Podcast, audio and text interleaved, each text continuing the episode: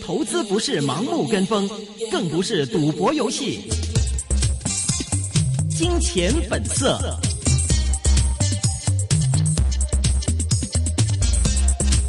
OK，我們現在電話線上是接通了豐盛金融資產管理組合交易經理是盧志威 William，你好，William 你好，Hello 你好，哇，真係真係，powerful 哎咩咩咩啊，powerful。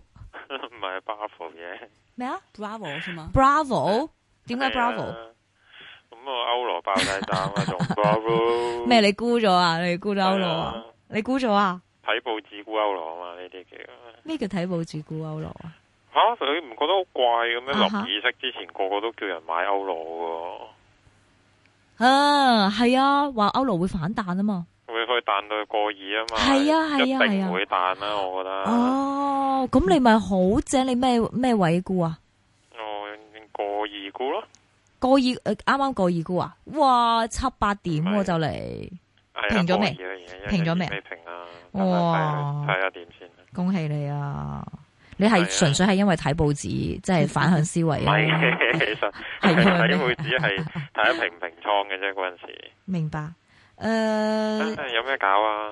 嗯嗱，呢呢呢呢個就係一個問題啦，就係喺全球即係大家都係貨幣戰爭嘅情況下，不停印錢嘅情況下，不停減息嘅情況下，嗱，啲人問，咁啲樓點睇啊，William？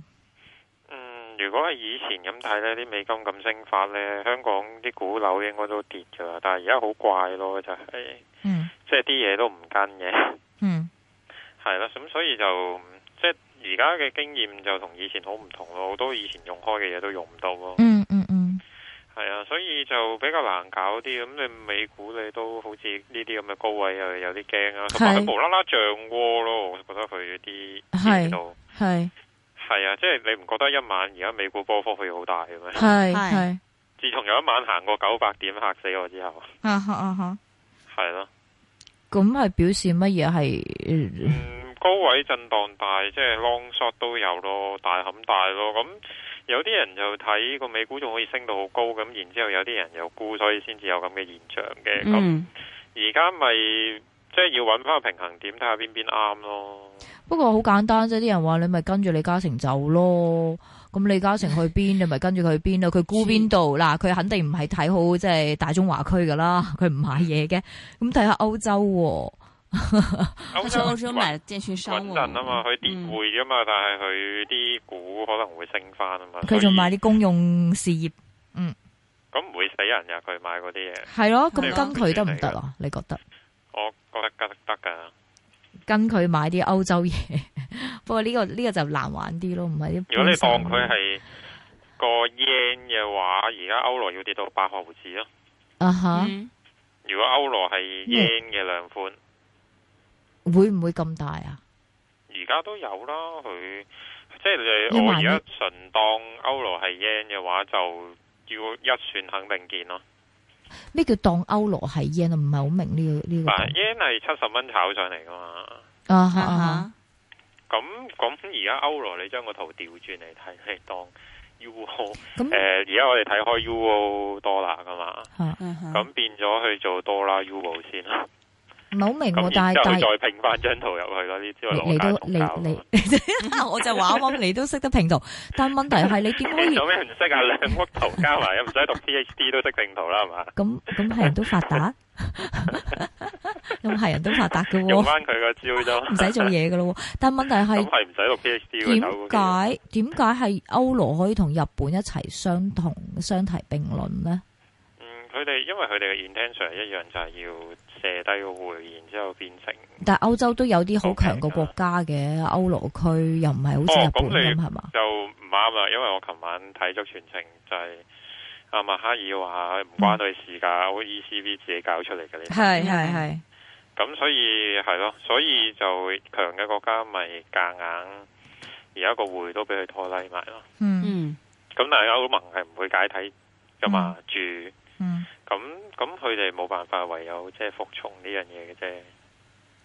嗯哼，係啊，咁同埋你咪呢兩晚咪睇下希臘咯，星期一翻嚟都係希臘噶啦。星期日希臘選舉，係啊，希臘選舉咁應該都好大機會係即係執政黨會輸噶啦，而家都即係落後三個百分點都唔少噶，其實都所以只歐羅就係你未平倉啊嗰種係咪？歐羅唔搏下大霧啫，咁睇下佢可唔可以再落啲啦。嗯嗯嗯老實講啊，真正嘅底只有一個嘅啫，嗯係啦。咁你咪坐，我咪我諗住坐坐下先咯。但係反而我覺得啲金升唔起咯，就有啲奇怪。都算強我 OK 啦，喎，唔係萬千三啦， 1300蚊我嫌佢打喎，琴晚歐羅第一下升嘅時候有跟，第二下已經唔跟咯喎。嗯嗯係咯，咁所以金就比預期弱嘅。咁另外個油就睇下會唔會差唔多到底咯，希望插多下就到啦。嗯，你係啊你買緊油啊？諗住買，準備買油啊？睇緊。嗯係啦，但係未落手住，因為走勢仲係唔得。但係啲新聞開始越嚟越淡，我諗開始近個底，但係要佢究竟係 V 底定係要捉底呢？就要再觀察下先。嗯但係唔建議沽有住咯，而家嗯嗯係啊，建議其實如果你揸股票呢，而家都一係就即係跟大家一齊買 V，嗯然之後博一個好低嘅回報，然又或者你揾啲增長股出嚟博下博下，咁否則嘅話呢，我覺得炒股票都冇乜 return 咁啊，搞下搞下好 似，炒 A 股不是有 return 吗？唉冇噶啦，就快冇噶啦，應該 A 股 A 股你覺得差唔多啦？ A 股應該差唔多噶啦，即係你話係升勢玩完呢，又話係停喺呢度會牛好耐。應該要嘔一陣先咯。我覺得先就嗰放個政策擺到明嗰次係唔想升得太急噶嘛。係啊，嗯係啊，咁而家咁你越升越急，其實越急就越易玩完，越升得慢反而可以玩耐啲添。嗯嗯咁同埋你好慘噶喎，你好易爆個倉噶喎喺 A 股炒，仲易過喺呢度炒。我覺得我就好唔中意漲跌停板呢樣嘢啦，嗯，嗯，係啦，所以唔知啊，我而家都唔會建議人再買 A 股啦， ETF 都唔買係咪啊？唔買啦，算啦，炒完一轉就收手啦。不過講真啦，嗰啲 REITs 咧，譬如誒、呃即使係八二三，今日都又係一個高位啦，五啊三蚊啦都。咁我買冠軍啊，嗰啲 REITs 啊，咩自誒誒長實嗰、個呃誒 REITs 啊，呢啲咧會唔會一下子年中一炒咧加息嘅因素咧，佢又跌到好多啊？記記唔記得我哋舊年一炒加息咧，佢哋啲 REITs 咧跌到影都冇埋。但係今年呢，而家已經講緊加都係加一兩次到嘅啫，佢加唔到好多次，啊因話你為一兩次都加唔到，係啊，美國有通縮壓力噶嘛，個油咁樣跌法，係啊嗯但係要多謝索羅斯咯，孤冧咗佢。我諗美國政府都想佢冧㗎係嘛？係啊，真係多謝佢哋啊！今次佢哋嗯咁樣懟冧咗個油，真係冇嗯短期之內都唔會有通脹出現咯。咁你起碼啲油啊嗰啲全部要升翻先至有通脹咯。但嗯係以咁嘅形勢嚟睇，我諗繼續貨幣戰爭住先會好啲咯。我覺得有個 pair trade 可以諗下嘅，都而家呢個位都仲得嘅，就係、沽歐羅金咯，即係一個交叉盤嚟嘅。你沽完歐羅再買翻金。但係你話今日唔夠強啊？唔夠強啫，但係佢只要對美金再升少少，其實就係一個強化咗嘅美金啊。其實都仲有啲啲數嘅，但係只不過係冇我想象中咁強啫。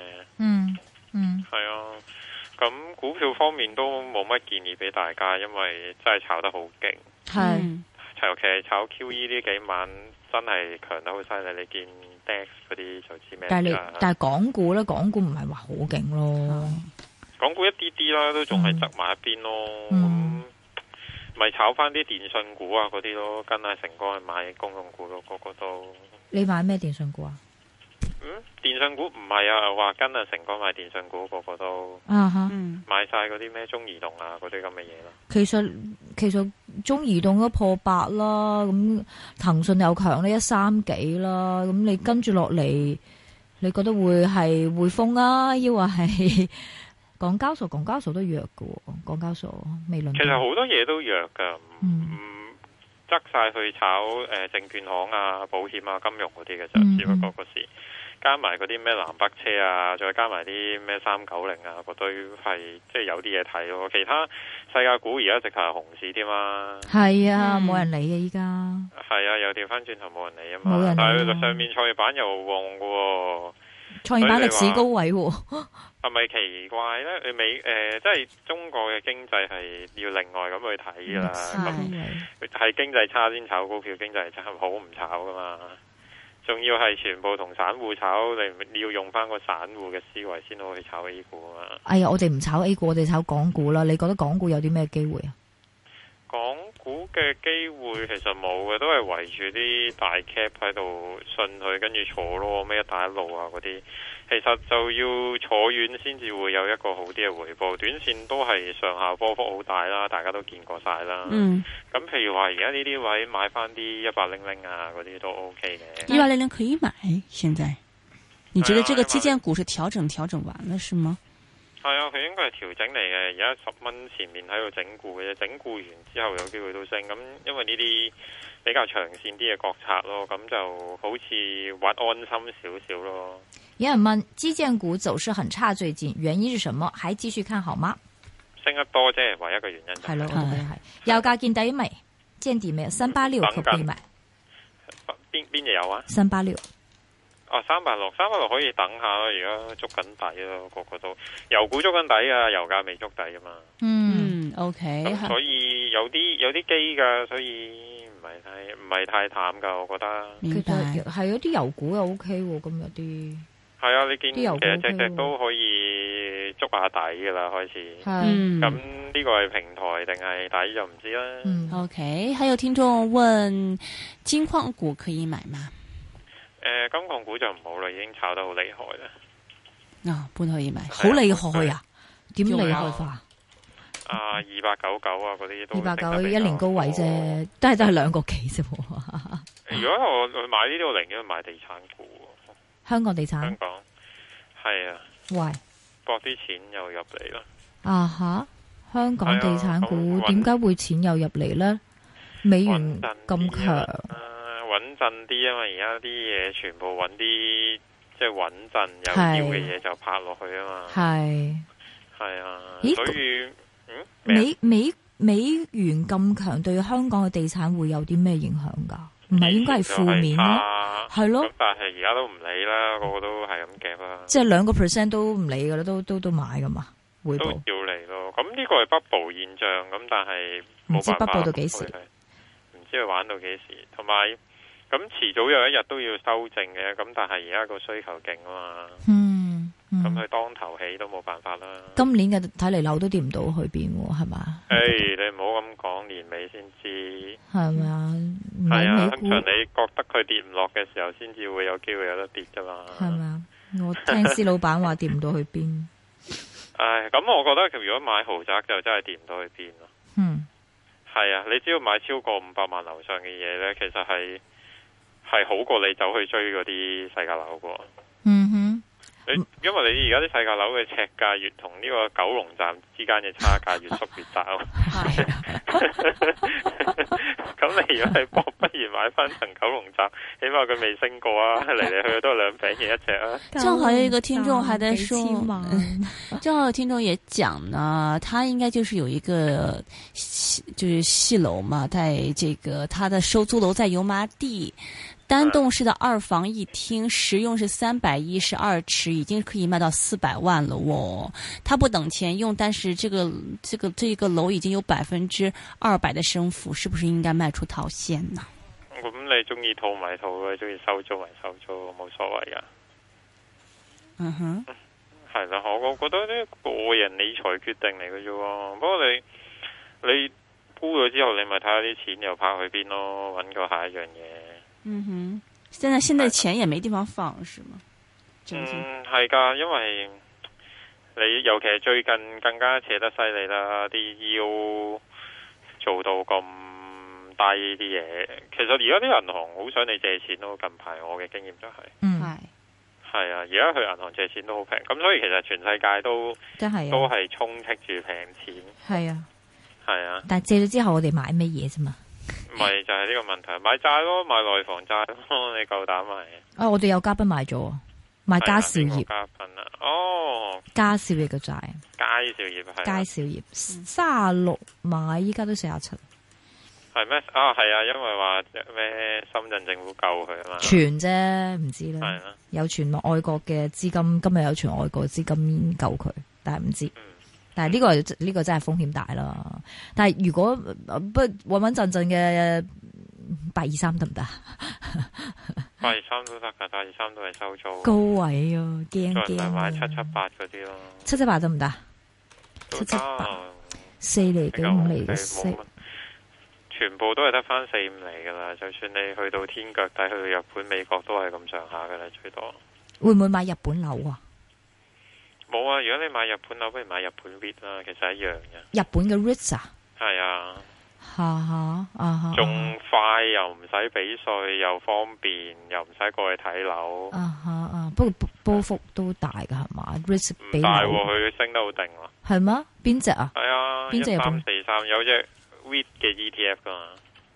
一三四三係啊，日本。啊！日本哦 OK， OK，係啊，你買，我覺得會其實買碗樓係好蠢嘅喎，除非你係成棟咁買啦。我坦琴白講，唔係你嗯好有似我識有個老細咁，佢專係成間旅館咁買，斷幾千萬咁買。嗯咁你過去買呢幾千萬一口呢，咁啊大，因為如果你去管理佢，你間唔時去，你一開波又要飛過去睇一睇啊，咁樣嗰啲成呢，你其實你係有個好大嘅成本喺度噶嘛。如果你係買幾百萬樓。嗯咁然之後你又出入又難喎，又要交稅喎，咁十厘息咬到最尾交完稅俾埋佣之後，分分鐘頭一年回報係負添喎，收租都唔夠冚喎。嗯咁、你搞咁多嘢，第一兩年分分鐘都未收租，因為佢個佣好貴嘅，幾趴都有嘅，幾 percent 都有㗎。香港嗰啲都係咁啊，香港通過嗰啲更加香港貴啦，佢要嗯搏腳啊嘛。係係其實你飛過去揾揾啲日本嗰啲可能平啲，咁你搞完一輪之後，頭一兩年分分鐘冇錢收嘅。啊哈咁你不如就如果你買一世嘅話，又不如直接買個 w e e 咁然之後呢，你起碼你頭一兩年係有錢收，出入又快，咁、個厘數又差唔多嘅，嗯仲好啲添啦，又可以分散風險喎。嗯，佢嗰個波幅即係個股價嘅波幅大概係幾多 percent 度啊？一年冇十零個 percent 到咯，但係呢一年係日日升咁滯噶嘛。係咩？啊哈啊係啊，哈佢升得好定，佢唔係好理啲 yen 啊嗰啲，又或者唔係好理個市點錯嘅，佢都係慢慢升咁咯。咁呢啲最好啦。不過買呢啲都亦都要對沖 yen 即係再跌嘅風險啦，係咪？即係無論你買都樓。要對啦。係啦，我就話啦，無論買樓或者買日本呢個 risk，你都要對沖 yen 跌嘅風險，係咪啊？係啊，但係我而家唔係好建議啲人去攞去 short yen 嘅啦，已點經，解？因為最近日本政府有啲可疑嘅舉動，啊就係、下調咗個通脹目標，係咁係有啲可疑嘅無啦啦褪軚。啊哈，咁有兩個可能性，一係就佢短期內唔會再加一個 QE 出嚟，哈哈，咁又或者佢已經即係 Q 到咁上下想收咁啲，係嗯係咁都係對個 yen 係比較會令到佢強啲嘅。咁如果係咁樣嘅話呢，我諗百二嘅 yen 就唔好 short 住咯，等下先啦。嗯，OK，係啊，我覺得去去日本玩就冇所謂，但係你話去 short 或者去而家去買一大扎樓翻嚟，我就唔係咁建議啦。嗯係啦，而家我就建議大家部署去撈底個油或者油股，嗯就等住先。咁佢有息路就做，咁其他美股嗰啲就得閒炒兩嘢，跟住歐羅就沽住先，睇下佢幾時先見底，佢係一算見底啊，定係過一就見一見彈啦。咁等咯，因為我覺得個匯而家行 chain 都唔係人咁品噶嘛，所以可以坐下噶。嗯，嗯你見個瑞郎一下就死噶啦，個盧布嗰陣時都係一下就死啦。咁唔話唔定歐羅就一步到位呢，到達佢嘅新嘅 equilibrium 呢。嗯嗯，係咯要是油股的话，是处一些这个纯石油股呢，还是说一些油的这种建设股呢？旗舰股？嗯，其實兩樣都 OK 嘅，而家都即係跌到殘到飛起啦。好了。係啊，真係好殘啊，隻隻都。嗯，但是这个如果油的基建，比如说像这个中海，中海二八呃那个之前有有一支的这个就油的方面基建那个股份嘛，因为他们似乎波动要比本身的那个油的股份要大一点吧。嗯，咁嗰啲係有嘅期權啫，咁冇乜所謂啦。即係佢會放大波幅啲。 OK，好的。还有听众问呢、说这个基建股比如说像南车北车应该怎么看呢？